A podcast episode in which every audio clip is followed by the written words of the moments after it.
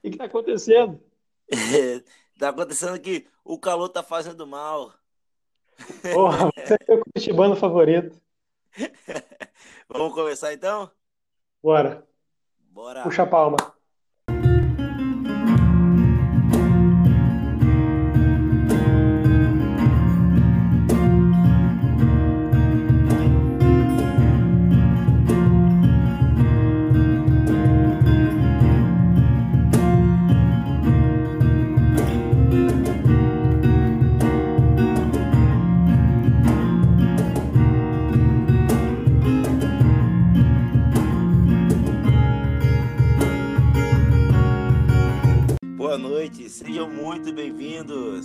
Meus caros leitores, meus caros ouvintes, está começando aquele momento gastroliterário, momento do nosso podcast preferido, né?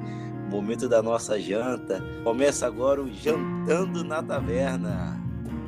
Eu tô aqui, Diego Barbosa. Acho que é uma coisa que a gente nunca comentou aqui que eu estou eu, eu, geralmente estou em Curitiba, Gustavo em Vitória. E hoje eu estou em Vitória, né? Vendo os meus pais passando um calor aqui, mas com, com muito prazer. Fala comigo, Gusto. É isso aí, cara. Estamos aqui passando calor junto agora, que beleza. Para falar desse livro aqui, cara, um livro histórico, né? Escrito por um dos escritores mais importantes da ficção e da literatura de um modo geral do mundo, e, pô, acho que esse livro está no lugar certo, né? A gente está aqui mesmo para ir a fundo. Isso é um livro que abre muitas possibilidades de discussão. Então, todos estão convidados a partir de agora a conversar com a gente sobre a Revolução dos Bichos de George Orwell. Eita, Revolução dos Bichos que vai prometa aí, prometemos, né? Que vai ser uma revolução não só dos bichos, mas também na cabeça de muitos, né? é, isso. É, uma, é uma coisa de louco, né? Então acho que, sem mais delongas, Gusta, vou te pedir aí para que a gente agora comece esse resumo o, o máximo que a gente puder, por favor. Então vamos lá, cara. Esse livro ele é difícil resumir sem dar spoiler, né? É um livro curto, mas eu acho que o mote geral ele é já de conhecimento de todo mundo, né? Pelo menos do que ele se trata e qual o propósito do livro. Então, é, é um livro que ele foi publicado no finzinho da Segunda Guerra Mundial.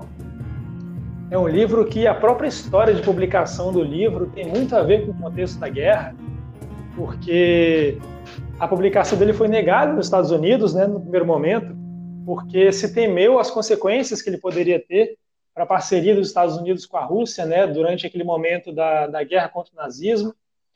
Então, é um livro que abertamente critica né, um sistema político e usa ele, usa metáforas né, para trazer o contexto desse, desse sistema em questão, que a gente pode mais entrar em questões no, em, em, detalhes no, no trecho com spoilers, análise filosófica. E, cara, o George Orwell, ele, ele inclusive lutou na guerra, né? Ele participou da, da Guerra Civil Espanhola nesse, nesse momento aí também. E ele escreve um livro que, cara, tem muito mérito em trazer aquela história do poder da mensagem simples, né, cara? O quanto de coisa que ela carrega num formato simples e acessível e que escancara coisas que a gente tem dificuldade de compreender e de absorver se não for nesse modo mais distante, que é quando você vê através de uma fábula. E, cara, um, um trecho que eu acho muito legal para a gente começar aqui a apresentação desse livro é um trecho que o autor escreveu para o prefácio da edição ucraniana, que é uma edição que ele mesmo publicou com os recursos dele. Ele abriu mão dos direitos autorais e distribuiu no campo de concentração dos ucranianos, né, lá, da, lá na Alemanha. Então, nesse prefácio, ele fala um pouco da, da inspiração para escrever a história. E aí ele fala assim: Ao voltar da Espanha, pensei em denunciar o mito soviético numa história que fosse fácil de compreender por qualquer pessoa e fácil de traduzir para outras línguas. No entanto, os detalhes concretos da história só me ocorreriam depois, na época em que eu morava numa cidadezinha. No dia em que eu vi um menino de uns 10 anos guiando por um caminho estreito um imenso cavalo de tiro que cobria de chicotadas cada vez que o animal tentava se desviar. Percebi então que, se aqueles animais adquirissem consciência de sua força, não teríamos o menor poder sobre eles. Cara, falar o que mais, né, bicho? Então eu só vou dar uma resumida, bem, bem resumida mesmo. A gente acompanha aqui a vida pacata numa, numa fazenda do interior, e o dono da fazenda é um alcoólatra, né, que muitas vezes esquece de alimentar os bichos por causa da bebida, ele esquece né, que eles vão fazer e trata muito mal os animais também, né? E os animais eles se juntam, guiados por um, por um líder, né, que é um porco chamado Major. Ele tem todo um ideal de, de que a fazenda seria muito mais bem administrada se eles tirassem esse, esse gerente da fazenda e eles mesmos tomassem conta de tudo e dividissem tanto o trabalho como o benefício que esse trabalho trouxer. E aí ele coloca essa faísca na fazenda, os animais adoram o discurso dele, ele faz uma, uma música, né, que seria o hino deles lá. Só que aí esse cara morre, só que a ideia que ele, a sementinha da ideia que ele plantou ali não morre. E ela começa uma faísca, e as consequências dessa faísca para a fazenda e para todo mundo envolvido ali são incendiárias. Né? Exatamente. e é isso, cara. Eu vou, eu vou, vou passar a palavra para você. Depois a gente vai ter chance de se aprofundar mais. Boa, boa. É isso aí, cara. Acho que você já deu aquela resuma, resumida boa, e principalmente na, no momento histórico que o George Orwell estava. E realmente, né, como falar do, do mito soviético num momento de, de Guerra Fria, né? Quase é, Guerra Fria, né? É engraçado, né, que eu estava lendo algumas questões e o quem cunhou o termo Guerra Fria foi o próprio George Orwell, né, cara? Eu não, não sabia disso. Eu fiquei bem. Caramba! É, eu fiquei muito intrigado. Ele começou a falar que ah, existia uma disputa, existe uma. Ele, em entrevistas, né? Existia uma disputa entre Estados Unidos e a União Soviética numa eterna Guerra Fria. Aí ficou, ficou Guerra Fria.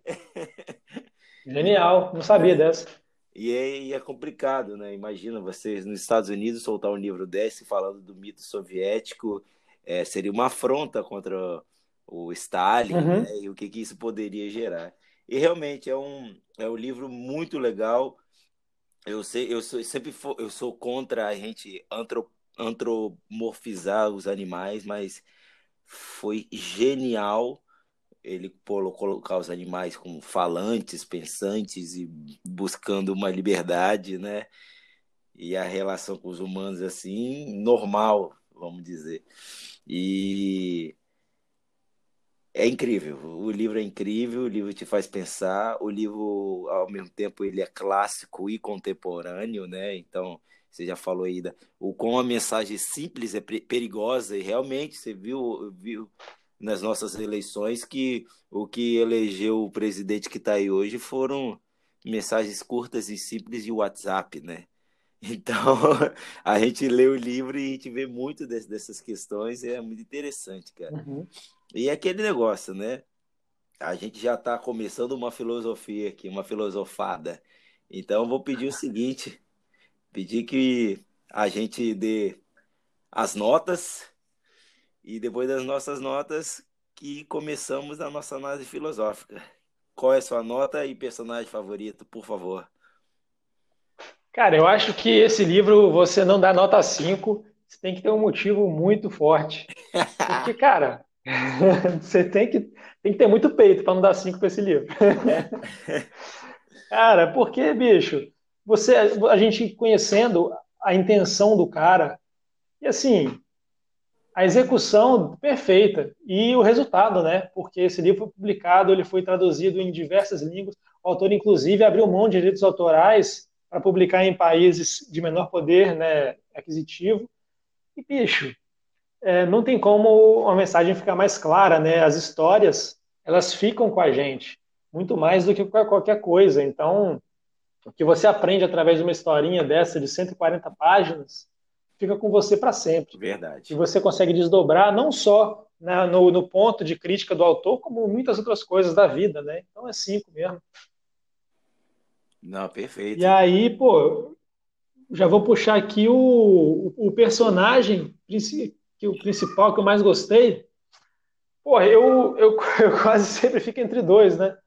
Mas aí, cara, nesse aqui, eu tava. Porque, tipo assim, eu, eu, eu, quando eu comecei a ler, eu já sabia, né, da, do contexto todo, mas eu falei, tá, eu, eu vou ler esse livro com o olhar de um, de um leitor é, que está pegando uma história na mão.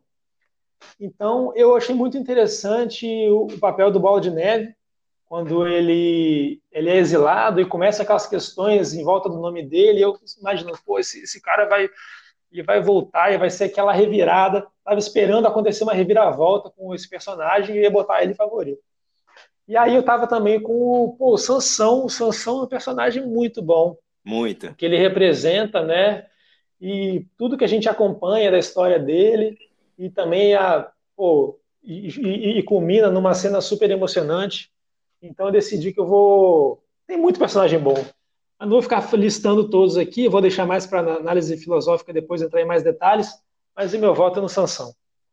Boa, boa. O cavalo Esse... trabalhador. É... é, boa. Então, cara, eu vou na mesma pegada que você. É cinco, cinco bem redondo, com, com as estrelinhas e um parabéns, tipo prova de criança. e porque o livro ele, ele retrata um fato histórico, um momento histórico e é é isso, cara. Se você em 140 páginas você tem um bom resumo do, do contexto e do que foi esse momento histórico, né? Que a gente vai deixar para os spoilers, né? então é, é fantástico. Acho que não tinha como o autor se expressar melhor da angústia dele, né? Que ele cita no prefácio que você leu. Então é cinco. E quanto ao personagem principal, quase a gente confluiu de novo, hein, cara? Quando você, quando você falou bola de neve, eu falei, ih, hoje é de novo. Ah, tá. eu escolho bola de neve porque ele é a representação do ideal que o Major pregou, né? A gente vê depois, é, ele é muito bom mesmo. Né? Então a gente vai ver depois o que, que acontece, a divergência entre ele e o Napoleão.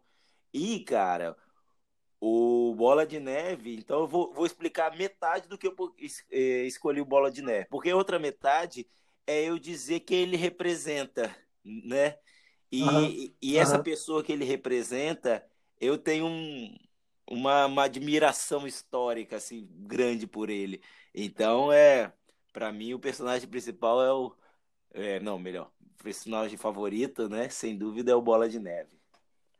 Mas Boa. beleza. Eu acho que a gente já está aflito aqui, né? Para começar a nossa análise filosófica.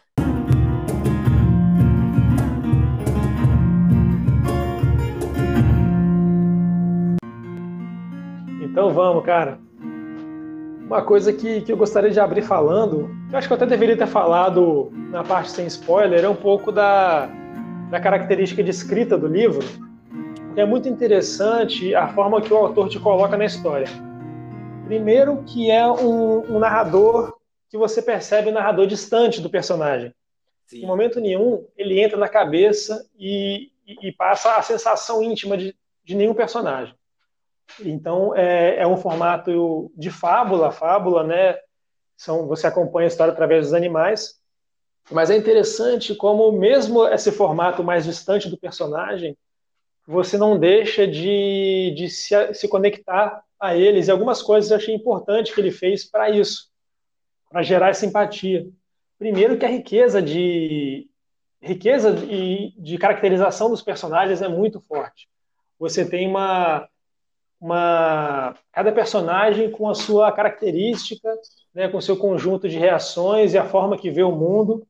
Ele até usa, inclusive, os personagens né, para simbolizar diferentes é, grupos né, da população que está sendo dominada por esse sistema totalitário.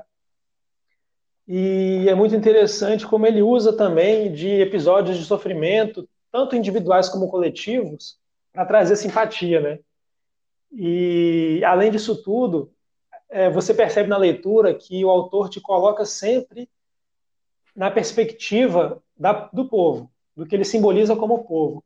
Você nunca é, o que eu quero dizer com isso é o seu conhecimento acerca do que está acontecendo é o conhecimento da galera da fazenda, dos animais lá.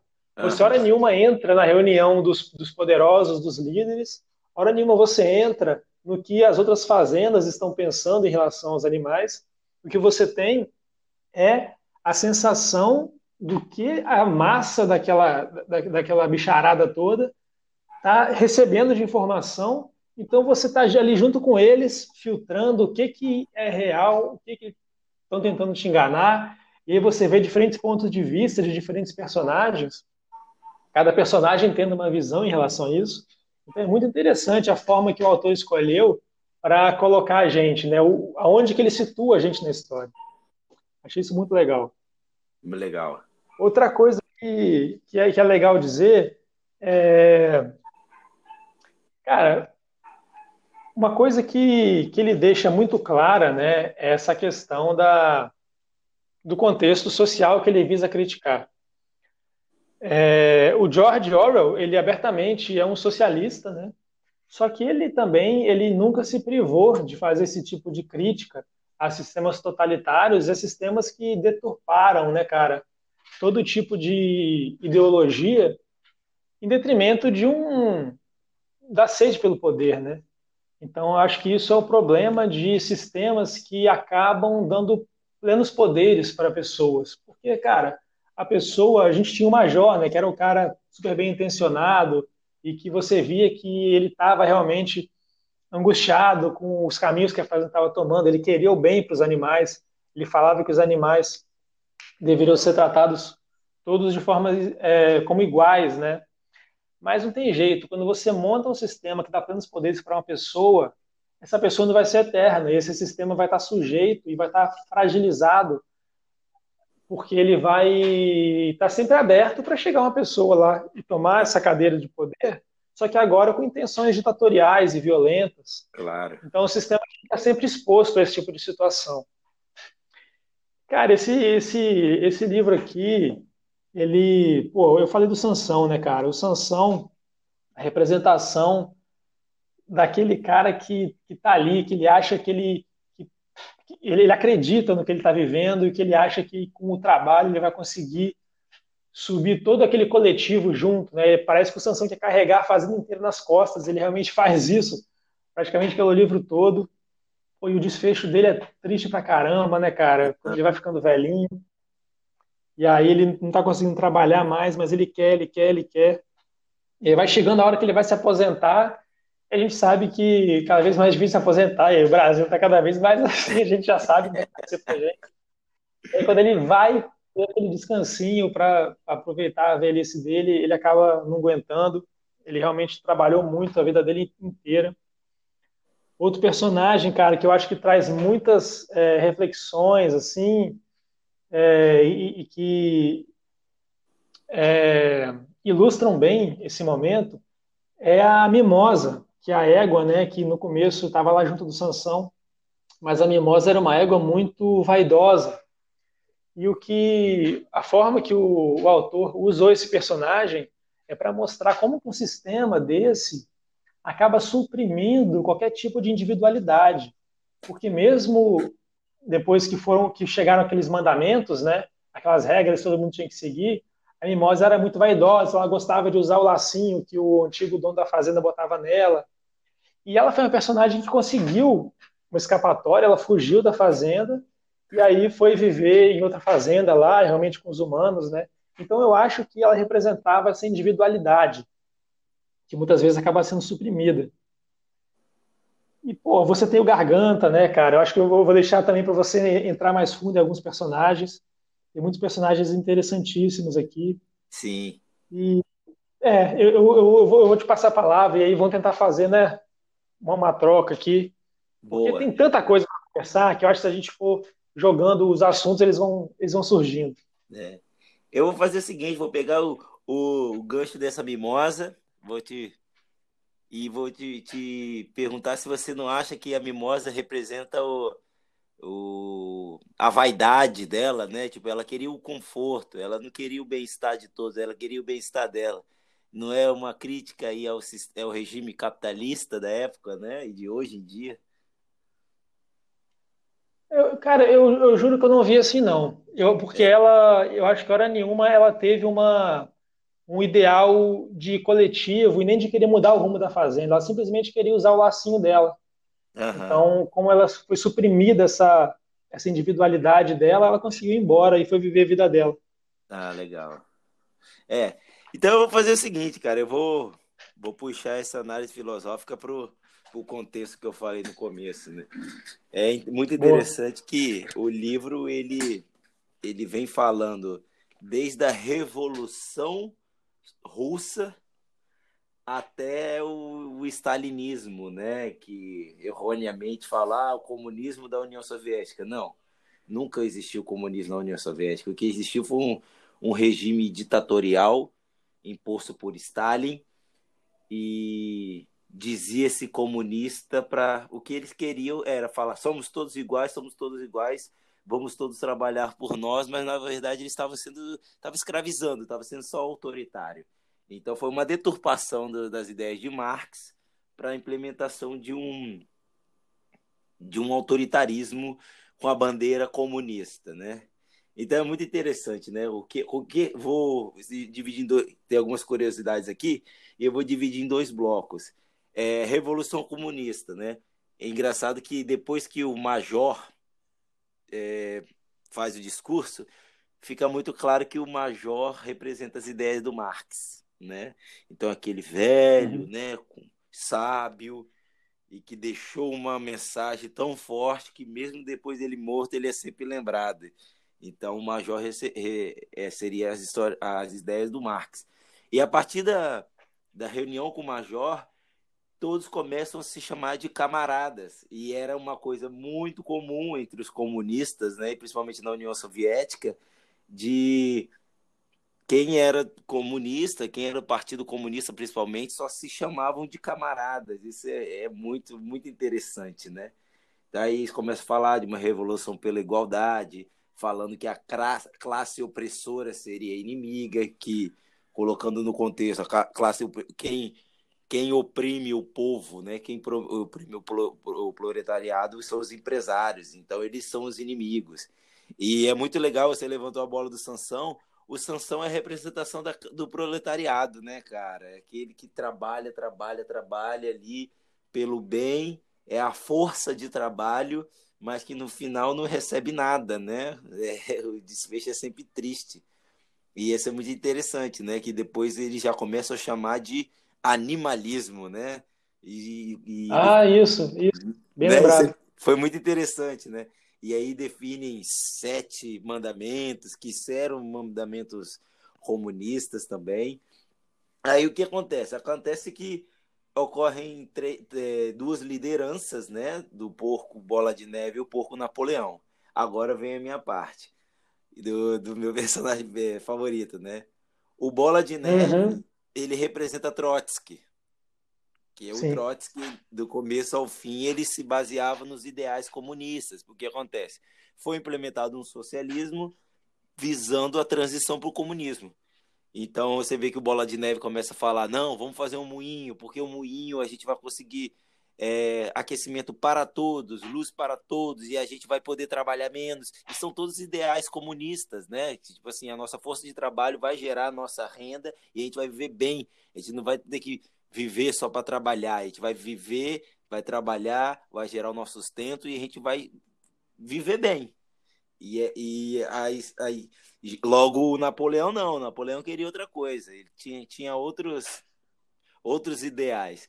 Eu quando tava. Ele queria focar na defesa, defesa da fazenda, era isso que ele queria focar naquele momento. Exata, exatamente, ele já tinha umas ideias militaristas, né? Isso. Tanto, tanto, que ele começa a reunir o exército quando ele pega os nove cachorrinhos para ele. é mesmo, cara, os cachorros.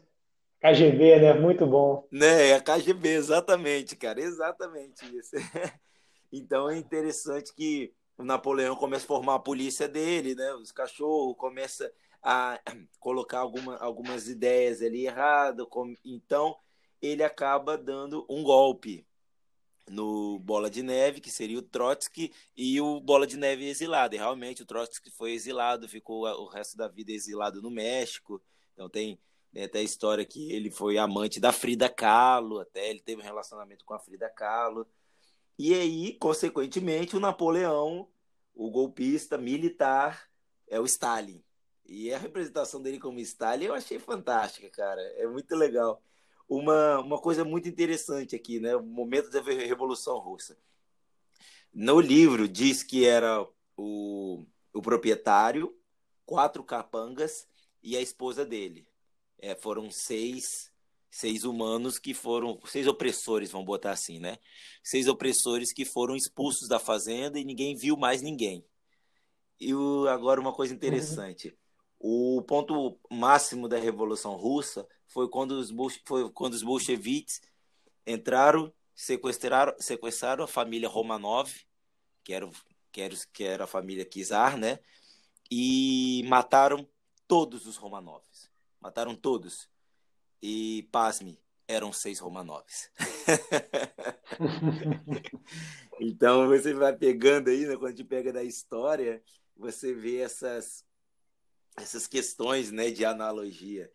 É, então você pega e logo depois eles têm uma bandeira com o chifre e o casco, né? Tipo, uhum. o, o chifre no formato seria análogo a foice e o casco análogo ao, ao, ao martelo, né? Então Isso. você já pega toda essa pegada aí do soviético, tudo mais. E Ele retira no final da bandeira, né? No Exato. final, quando tem aquela reunião com os humanos, vira só uma bandeira, porque era uma bandeira verde com o chifre e o casco no meio, fazendo realmente essa alusão. E aí no final, quando ele tem aquela reunião com, com os humanos que começam a se aproximar, e aí é quando os porcos já estão com a sua transformação quase que plena, e aquela cena deles chegando em duas patas é, é genial, né, cara? Uma cena que dá Sim. até um certo traz aquela surpresa, dá até um certo suspense, assim. Sim, um pavor também. Você sabe que agora, é, você sabe que agora o negócio vai ficar pior ainda, né, cara? Exatamente, cara. Dá uma angústia. Mas assumir mesmo a, a, o, o, o ideal que eles estavam querendo combater. Então ali é onde vai desandar mesmo. É muito interessante, cara. E aí no desenvolvimento aí da, da União Soviética, né? Então começa-se a, a mostrar aí o desenvolvimento de quem é o inimigo, né? É, então, ah, quem é o inimigo? Ah, o inimigo é o opressor, o inimigo é aquele que mexe com moedas, né? O inimigo é aquele. Então, você define o um inimigo que começa a ser o que era o inimigo da União Soviética. E o interessante uhum. que, que eles diziam que ah, existiam duas granjas inimigas, que era a granja Pinefield e a Granja Foxwood. E engraçado é o seguinte: olha o que, que eles falam da Granja Pintfield. É uma granja que sempre se, se mete em brigas e sempre dá um jeito de tirar vantagem da briga. Alusão aos Estados Unidos. Exato. Na Guerra Fria, os Estados Unidos sempre estava em guerra, tentando buscar algum proveito. Até hoje, né? Uhum. E na outra eles falam que é uma granja arcaica, antiga, com um sistema mais mais antigo, mas que tinha um grande poderio ainda, um grande prestígio. Então, é, tipo, era Estados Unidos e do outro lado Inglaterra, que na época era, uhum. era as, as, grandes forças, né? E diz que a granja Foxwood tinha um prestígio, mas não era tão forte igual a Pintfield. Pintfield. Então você começa a ver essas alusões aí e, e, essa, e essas negociações, né? Igual teve o, o famoso Tratado de Teherã, no qual Stalin, Churchill e Roosevelt se encontraram para definir um acordo, mas esse acordo foi um acordo assim que ninguém levou a sério, é o que acontece, né? Quando começa a ter as transações entre a, a granja dos bichos e essas outras duas granjas, você vê que os acordos não valem muita coisa, né? Então eles ficam nessa guerra fria, aí um contra o outro, outro contra um, um dá um golpe no outro, aí releva, aí eles entram em choque. E então você vê várias alusões até ao momento da crise dos mísseis, a guerra das Coreias, a guerra do Vietnã. Então você consegue pegar todos esses conflitos e colocar diretamente relacionado aos momentos da Guerra Fria. Então você é, é fantástico como você consegue percorrer a história, né, resumidamente, simplesmente lendo um livro. Isso é, é uhum. fantástico, né, cara? Parece então, que cada é... detalhe tem a sua relação, né, com, com o que realmente aconteceu durante esse período, né? O é, autor exatamente. pensou muito e foi muito intencional todos esses detalhes. Exato, foi, você falou a palavra, a palavra certa, foi intencional. Foi intencional o tempo inteiro, foi intencional, foi, foi mostrando o que, que o stalinismo era, né? Então ele começa a falar que chegou um momento na fazenda que sempre tinham desfiles, né? Para mostrar coisas que nem era de verdade. Aí você pensa, né? Aquela, aquela história que muitos mísseis é, soviéticos que passavam nos desfiles, na verdade, estavam vazios. Hum. e, e, é interessante que começaram a, a criar algumas lendas fora da, da Granja dos Bichos, que falavam que os bichos eram maltratados, que eles não tinham comida e tudo mais. E você via lendas na, na época, eu vi meu, meu pai contando que na, na época da União Soviética, um soviético estava andando com um guarda-chuva e ele virava uma metralhadora né? Você vê avós contando até hoje que comunista come criancinha. Então, tem lendas de um lado e lendas do outro, né? Mas realmente é interessante que ele mostra que realmente passava-se fome na União Soviética, né? E passava-se fome mesmo, porque a União Soviética é perfeitamente o que foi mostrado pelo autor. Existia um poder centralizado, que era a Rússia, basicamente Moscou, e todo, todos os, as, as outras repúblicas em voltas somente serviam a Moscou. Então, eu, eu tive na Hungria e existe em Budapeste um museu da história da, da Hungria e no momento da União Soviética eles chamam de Era Negra, porque era, é, foi a época que teve mais fome na Hungria. Porque Hungria, Bulgária, Ucrânia, Romênia, todo, todos esses essas principais repúblicas em volta da Rússia, elas, eles eram verdadeiros celeiros, sabe? Então, o poder central da União Soviética ia lá, pegava todos os recursos, dava o mínimo, que era fazer aquele monte de prédio igual, aquele monte de coisa igual, e toma, é isso que vocês precisam viver. Se vocês querem mais que isso, vocês são capitalistas. Vocês estão fora, vocês não são mais camaradas, né? Olha só como que é bom olha como todo mundo tem comida, olha como todo mundo tem, tem onde morar. E essa era a propaganda uhum. soviética, né? Então, você vê o Garganta o tempo inteiro, que era o porta-voz. É, o porta-voz o tempo inteiro vinha lá trazer números. Olha como a gente come mais do que antes. Olha como tudo é melhor que antes. Porque ninguém lembra do anterior. Então, o, o momento dele era. Menos isso. o Benjamin, né, cara? É, exatamente. O Benjamin. Todo mundo menos o Benjamin o Benjamin é um personagem misterioso e eu, eu não consegui entender o que, que ele é direito, mas eu fiquei muito curioso do que ele é. É uma coisa muito interessante. Cara, eu, eu acho que, que esses bichos da, que representam o, o, povo, eles não são necessariamente uma figura, eles representam um grupo de pessoas que tinham um tipo de comportamento. Sim. Então, como a gente falou do Sansão, né, já detalhamos mais, mas eu acho que o Benjamin é aquele tipo de pessoa que, sabe a pessoa que já tá de saco cheio, não tem força mais para lutar. Uhum. E aí ele, ele fala que, que burros vivem muito tempo. Você nunca viu um burro morto. Então eu já passei, sei que nada vai mudar. Essa era a mentalidade dele. Ele deixava acontecer porque ele sabia que, é, que no poder as pessoas iriam se revezando, mas para a população mesmo as coisas não, e é onde ele estava, né, lá junto com o povo, as coisas nunca iriam mudar. É, então ele representa, eu acho, esse essa parcial da população. É fantástico. Pô, e, e, o Garganta, o Garganta é meio que um antagonista a ele, porque o Garganta ele ele tenta fazer as coisas mudar na marra, mas as coisas não estão mudando. Ele quer fazer parecer que elas estão mudando. Sim. Então, enquanto o Benjamin chega falando que sempre foi assim, sempre vai ser, e, e, e, e não tem o que eu fazer, o Garganta vem para falar que antes era uma, estava todo mundo na, na, miséria, passando fome, que antes era horrível e que agora está tudo bem, e que e, e ele, inclusive, questiona o que, as, o que os outros animais pensam que lembram das situações, né? Ele vai e muda o mandamento na parede, ele, ele representa mesmo é, o que a gente hoje pode chamar de uma imprensa chapa branca, mas é, na verdade, uma imprensa propagandista, né, cara, que está ali é, a favor do, do, do poder e para reescrever, tanto reescrever a história, como reescrever o presente, a realidade. Exato, é, é, era esse ponto que eu ia tocar.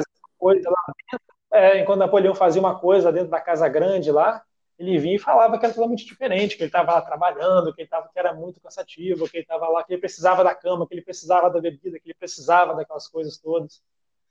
E ele consegue levar, né? E aí, pô, os, as, as, os carneiros, né, coitados, que sempre representam outra parcela da população, a parcela que, que é mais iludida e que, e que não, não tem um mínimo é, nível de contestação, assim. Então eles vão aceitando e vão aceitando e vão se inflamando com aquele discurso, e vão cantando as musiquinhas e vão cantando os, os vão gritando os slogans. E aí o Garganta, quando ele quer mudar as coisas, é atrás desse grupo que ele vai, porque é o grupo que, que não questiona nada e que está sempre apoiando. Então ele vai lá e faz eles mudarem a, a, fala deles, né? Que antes era elas sempre gritavam é, duas pernas ruins quatro pernas bom, que era o lema quando começou a revolução. E aí depois ele já fez elas mudarem, fez uma lavagem cerebral, e elas só saíram gritando quatro pernas bom, duas pernas melhor, que é quando os porcos chegaram andando em duas pernas, né?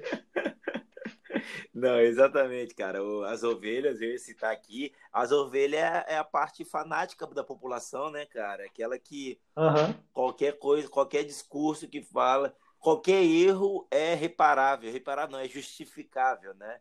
Então é o fanatismo. As ovelhas são fanáticas, elas só estão repetindo a mesma coisa o tempo inteiro, né? Repete, repete, repete, não muda nada. Então isso é muito interessante. Outra coisa interessante é o seguinte, né? Ah, agora a gente já indo para a queda da, da União Soviética. O Napoleão ele começa a ficar paranoico, porque quando, quando chega assim ao poder. Isso acontece com todo regime autoritário, né?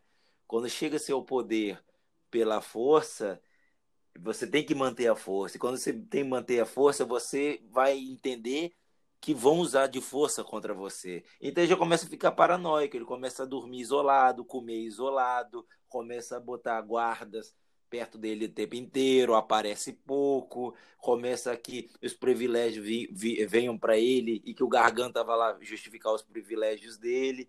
E interessante é o seguinte, ele admite o corvo de volta na, na granja. E o corvo. Isso. O corvo ficou bem claro que o, que o corvo é um sacerdote. que ele vem falar do, do, de, um, de um futuro melhor nos céus. Isso é muito interessante, porque isso tem um paralelo que no fim da União Soviética, o Stalin ele para ter algum prestígio, né, com, com o clero, naquela época ainda tinha assim, um, um, poder não não quanto na era da idade é, tinha na idade média, mas existia um, um prestígio e um certo poder da igreja e na questão do, da Rússia, né, a, a igreja ortodoxa católica, ortodoxa grega, desculpa.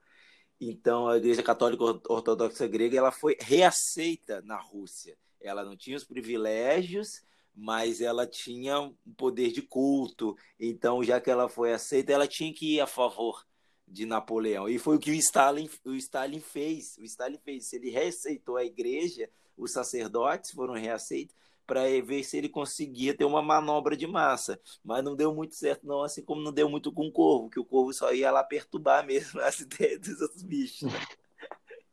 Mas é isso, cara. Então eu quis apontar aqui, né? Do, desde a Revolução Russa até a decadência da União Soviética, aí, né, contando os principais pontos, por que, que caiu o stalinismo, e que bom caiu, porque era um regime autoritário que acabou com a União Soviética, ele só visava os próprios privilégios a partir de um, de um autoritarismo completamente militar, igual, igual a gente viu aqui discutiu. E eu queria ler o final, né, cara? Esse final emblemático. Eu já vi o filme também e realmente é uma cena arrepiante. Eu acabei de arrepiar aqui, confesso de novo, que quando os bichos estão lá vendo a reunião dentro da casa, né, reunião entre os porcos e os humanos, tem essa citação. As criaturas de fora olhavam de um porco para um homem, de um homem para um porco, e de um porco para um homem outra vez, mas já era impossível distinguir quem era homem e quem era porco. E é a cena fantástica, né? Porque, tipo. Demais, demais. Saiu-se de um, de um autoritarismo, teve-se uma revolução, e quem chegou no poder voltou ao autoritarismo. Ou seja, o que eles lutavam eram os homens, no final, os porcos não eram indistinguíveis dos homens, né? Então, o, o ditador, o, o ditador é ditador igual em qualquer lugar o autoritarismo é autoritarismo de qualquer lugar. Ele é maléfico e indistinguível, né? Autoritarismo é autoritarismo. Então é muito interessante essa, essa questão e essa imagem que é, ela é chocante. Ela no livro é chocante, no, no filme ela é chocante, então sugiro também que leiam o livro e depois vejam o filme, porque fica mais legal ainda. E, e é isso, cara. Eu acho que essa leitura é muito legal do que é uma coisa que o Marx já dizia, né? É, quando chega-se de, de, a transição de um socialismo do comunismo, tem que ter um, um líder, mas esse, mas esse líder tem que ter, ser bem escolhido para que ele não vire um ditador. E é exatamente o que aconteceu, cara, com, com Stalin e Trotsky. Stalin virou um ditador. E isso aconteceu. Coreia do Norte, aconteceu com Fidel Castro na, em Cuba. Então você tem uma analogia, tipo assim, o Che Guevara seria o Trotsky, que foi embora de Cuba, e o Fidel Stalin. Aconteceu a mesma coisa também, que viu-se um poder muito grande. Quando, você, quando o povo inteiro te dá o poder de líder, é um poder muito grande. Então, se não for a pessoa certa, esse poder vira um autoritarismo. Beleza? Eu acho que. Boa, cara. E aqui, só para. Acho só uma coisa que a gente não pode deixar passar também, que é uma frase clássica desse livro, que tem que ficar registrado aqui, que o Benjamin é um dos poucos animais que sabem ler, né? Sim. O Sansão, tadinho, ele tentava aprender, e aí ele aprendia A, B, C e D. Quando ele ia aprender as outras letras, ele esquecia as primeiras, então ele estava com muita dificuldade. O Benjamin, ele era o, ele era o mais, mais velho, assim, mais estudado. E aí, já chegando para o final do livro, é, os, os, bichos ficam muito confusos, porque eles veem os líderes deles fazendo o oposto daqueles mandamentos que eles tinham colocado no começo, né? Exato. E aí eles correm lá para a parede onde estava tudo escrito, e aí chamam o Benjamin e falam, Benjamin, não é possível, não é possível que a gente não está lembrando dos mandamentos, lê aqui para gente o que está escrito. E aí Benjamin, com muita surpresa, ele lê que tinha sido apagados os mandamentos, e agora estava escrito na parede assim, todos os bichos são iguais, mas alguns bichos são mais iguais do que os outros. Exatamente, cara. Exatamente, exatamente o que foi feito na União Soviética. Tipo, a União Soviética é uma é. só, mas a Rússia é mais. Tanto que todos e aí, cara, é russo, né? É, e aí com essa frase não tem como a gente não entender o que o cara quer passar, né? É, com certeza. Realmente é um livro muito marcante que muito fácil de ler e muito fácil de entender a mensagem. Com certeza, cara. E é nisso aí, cara. E eu acho que é nesse clima de, de suspense, esse clima de guerra, que eu vou te puxar uma coisa, então. É hora da pergunta bomba.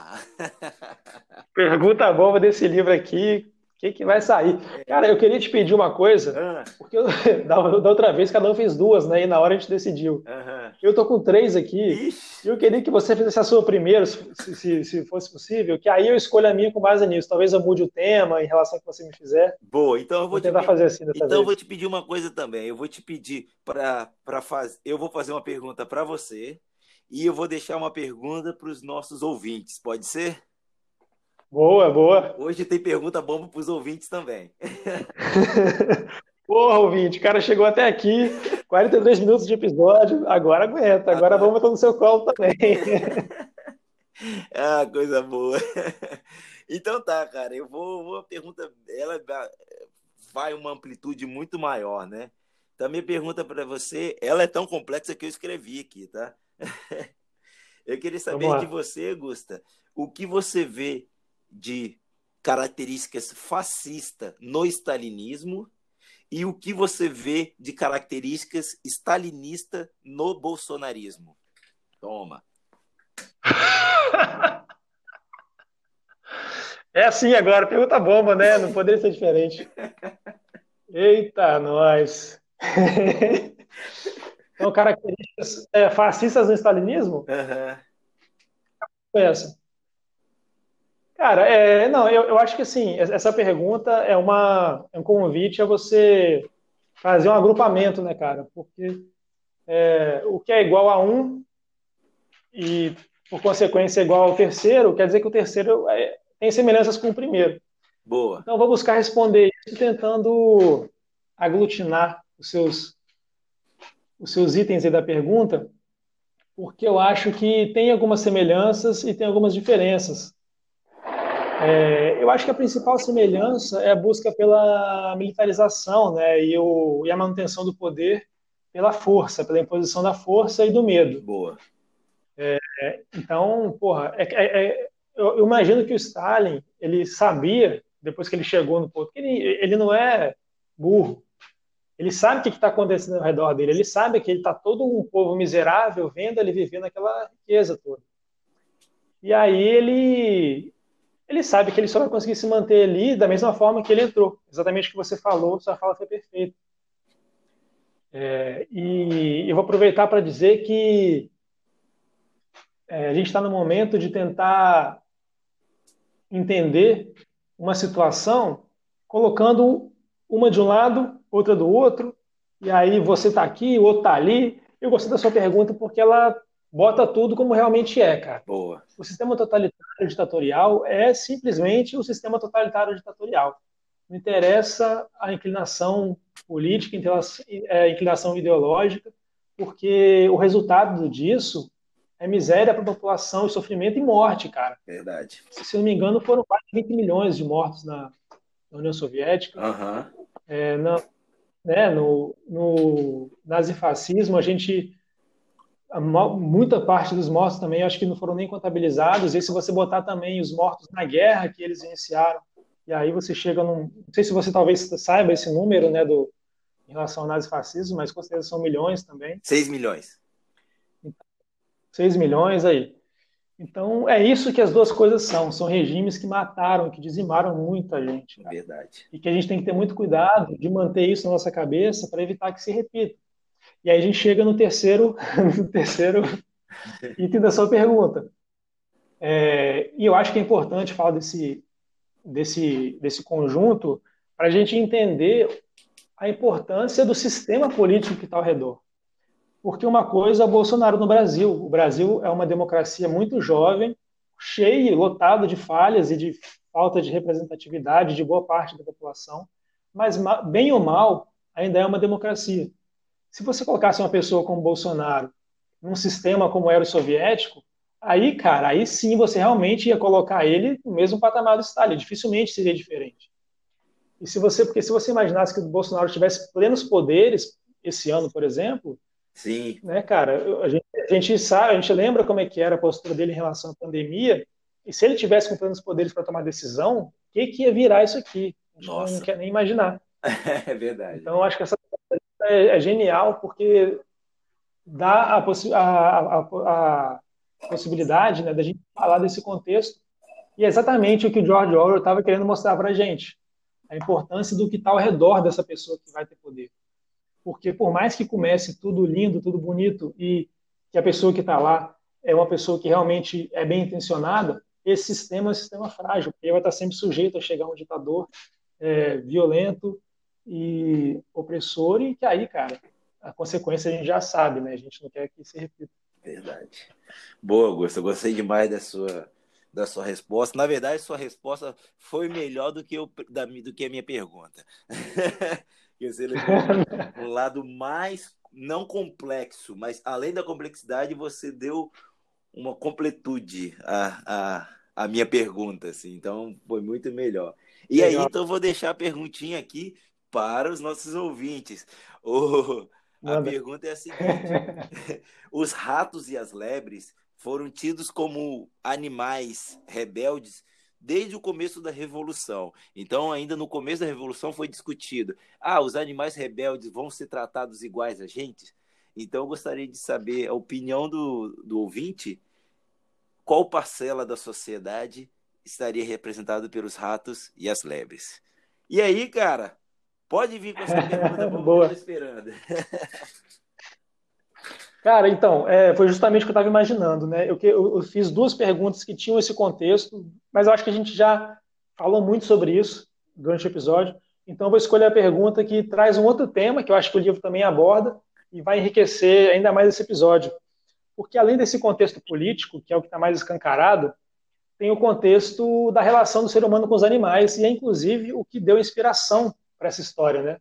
Como foi lido na, na parte inicial.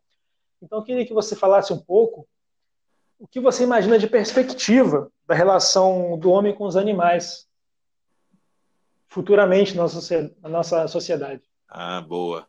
É, cara, essa é uma questão muito interessante porque eu acho que o mundo está hoje, né, dessa manipulação não só dos animais, mas também da, da parte de, de dos vegetais, né, como se vê a engenharia genética aí. Então, acho que o mundo está hoje, esse desequilíbrio no mundo existe hoje por ver o ser humano se entender como algo superior dentro do planeta, né?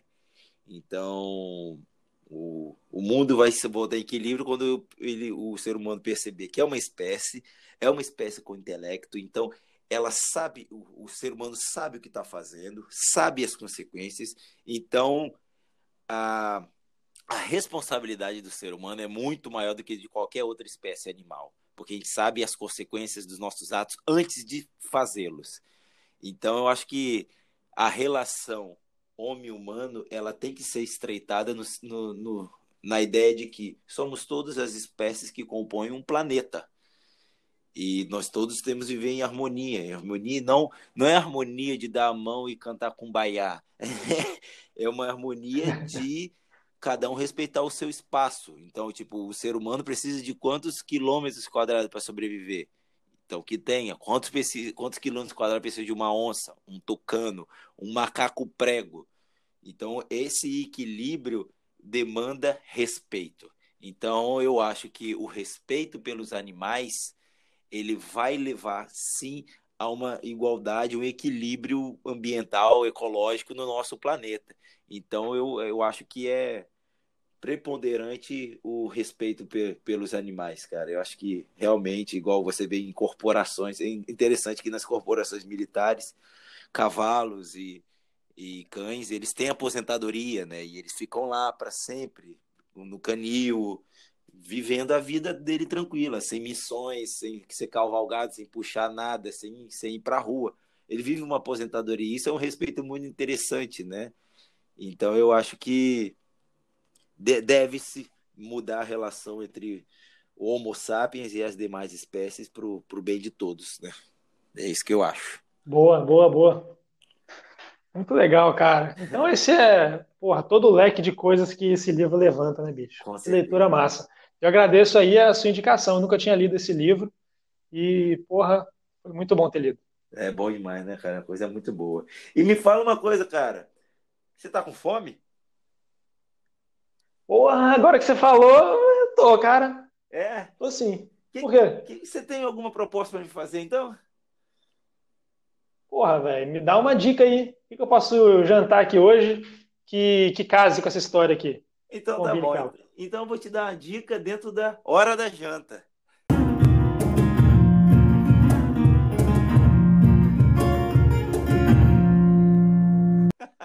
Boa!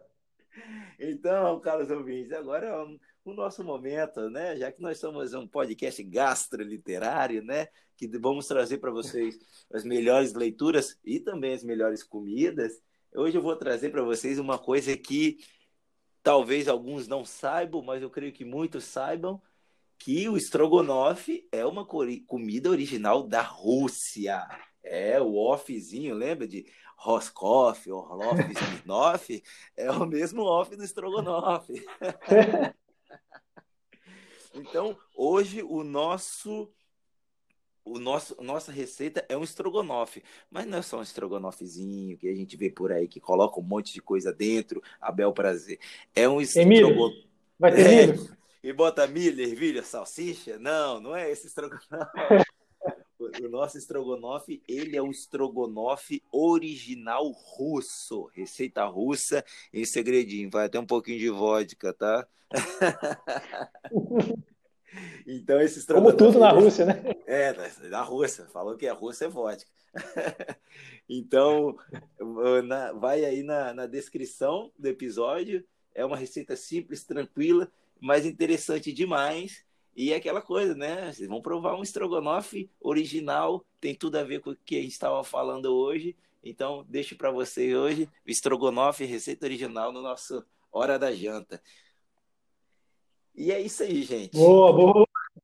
É isso aí. Maravilha o estrogonofe agora. Né? Coisa boa, né? então, Gusta. Pode que então não sabia disso. É, é isso aí, cara. O vivendo e aprendendo, né? Afinal de contas, a gente, afinal de contas, a gente vem trazer informação aqui, né? Isso. Então, Augusto, eu queria te fazer um pedido. Gostaria que você trouxesse agora para os nossos ouvintes qual é o título do nosso próximo livro. Cara, o próximo livro nós vamos estar aqui discutindo Quarto de Despejo, de Carolina. Maria de Jesus, uma autora brasileira, que nós já estamos aí no partindo para o sexto episódio e só lemos homens, né? Então, agora é uma autora e uma autora brasileira. Então, vamos dar essa moral, vem, vem conversar sobre esse livro com a gente, dá tempo de vocês lerem e chegar semana que vem afiadíssimos para essa conversa. Boa, livro fantástico, gente. Livro é, fantástico, livro emocionante, como o Gusta disse aí, é, foram cinco livros escritos por homens, e aí nós temos agora uma brasileira, negra, nascida e criada em favela, e que é uma das autoras importantíssimas aí do nosso país. Então é isso, gente. Eu acho que é com, com essa ideia que eu agora agradeço vocês. O mais um episódio está com a gente, chegando até aqui. Então, o nosso quinto episódio, muito feliz com esse projeto. Eu peço que vocês curtam, que compartilhem com os nossos amigos, né? Compartilhem em todas as nossas mídias sociais. É, responda, por favor, vai ser muito legal aqui pra gente. Depois, quem sabe no futuro próximo aí, a gente não faz um, um episódio só do, das, dos questionamentos dos, dos nossos ouvintes. O que, que você acha, Gusta? Ó, oh, boa, boa. Boa, né? E a gente lê as, as respostas da galera, cita todo mundo, vai ser ótimo. Boa, legal. E é isso aí, gente, ó. Muito obrigado, bom demais estar com vocês. Uma boa noite para vocês. Espero vocês para o próximo episódio. E um abraço. E ficou, ficamos aqui com eu, Diego Barbosa, e o meu amigo Gusta. Fala, Gusta. Isso aí, galera. Só deixar um abraço. Bom estrogonofe para todos, maneira na vodka, ou não, né? Porque, porra, já estamos no fim do ano. Agora mete vodka nesse estrogonofe. abraço para todo mundo. Até a próxima, galera.